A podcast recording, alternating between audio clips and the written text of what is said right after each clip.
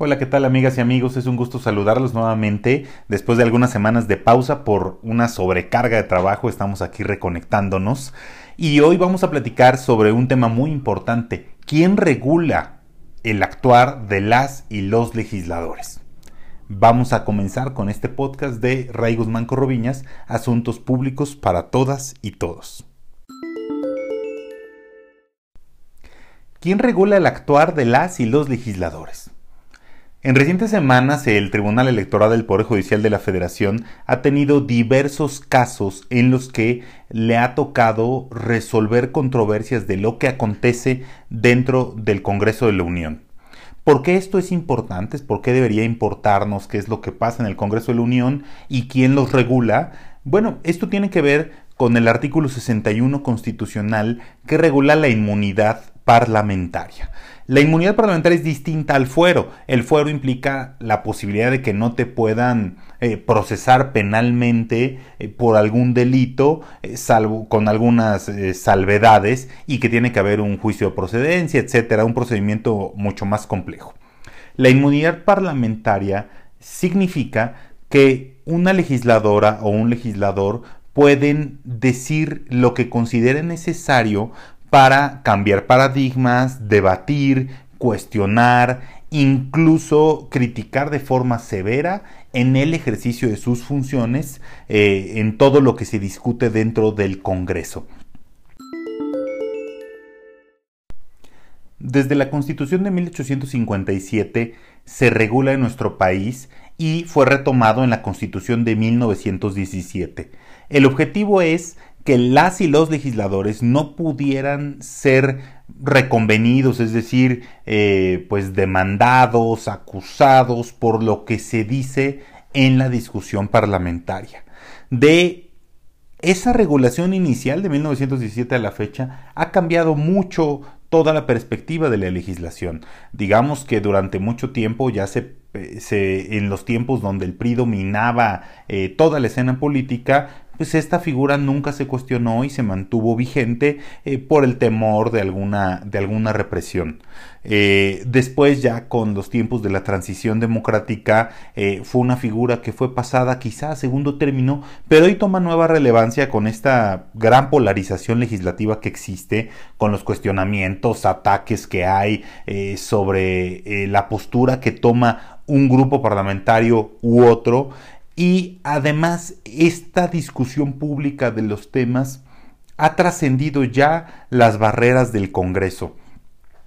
El Tribunal Electoral del Poder Judicial de la Federación, como lo comentábamos, ha tenido varios casos que ya ha resuelto, uno recientemente de la senadora Marta Márquez, donde hacía algunas imputaciones en contra de, Tere Jiménez, quien actualmente es candidata eh, de la coalición PRI-PAN-PRD para eh, la gubernatura de Aguascalientes y en este caso la sala superior del tribunal determinó que lo que se decía en redes sociales era estaba vinculado con el trabajo legislativo y por lo tanto tenía que regularse por parte del mismo Congreso.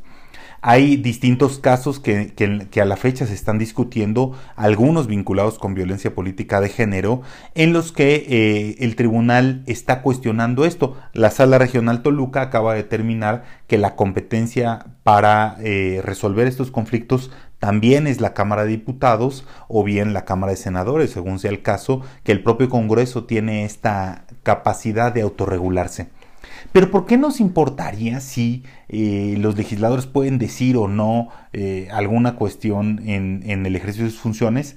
Bueno, pues esto es porque hoy la discusión de los asuntos públicos trasciende las barreras del Congreso no solo se discute adentro de una cámara, sino que también se discuten los asuntos públicos en redes sociales, se informa a la ciudadanía y eh, este, no solo eh, pues tocando puertas, volantes, foros en redes sociales, sino que se utilizan un sinfín de mecanismos eh, no necesariamente regulados al 100% para difundir no solo el quehacer legislativo, sino también los asuntos vinculados con lo público, es decir, todo lo que le da contexto a la discusión legislativa.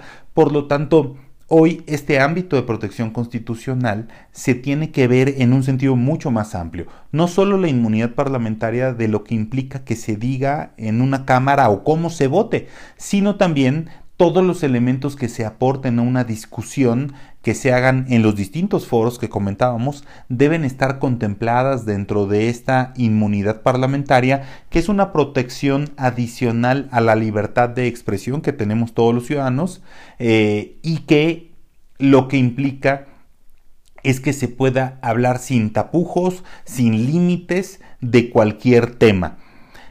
el Congreso de la Unión y los congresos locales deben autorregularse.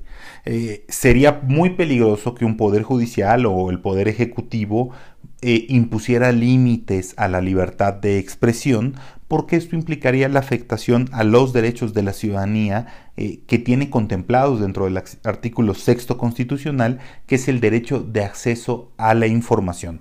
Hoy los gobernantes deben utilizar sus redes sociales con mucha responsabilidad, con mucha apertura, incluyendo información para eh, el debate público y que le dé claridad a la ciudadanía, no solo en el momento en el que está como elector, sino en todo tiempo de la gestión, le dé claridad de las posturas que se están asumiendo, del por qué se toman estas posturas y que la ciudadanía tenga la posibilidad de evaluar en el momento oportuno eh, si la persona que está en el cargo o el partido que está desempeñando cierta postura o ejerciendo cierto cargo tienen están honrando su palabra conforme a la plataforma y lo que propusieron en campaña o no.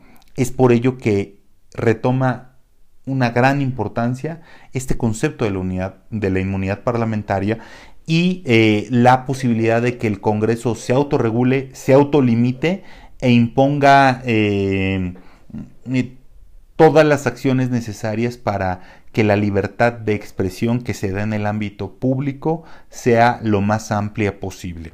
Espero que este podcast haya sido de su interés y nos vemos la próxima semana con mucha más información. Gracias por escribirnos en nuestras redes sociales y vamos a seguir platicando de estos asuntos públicos para todas y todos.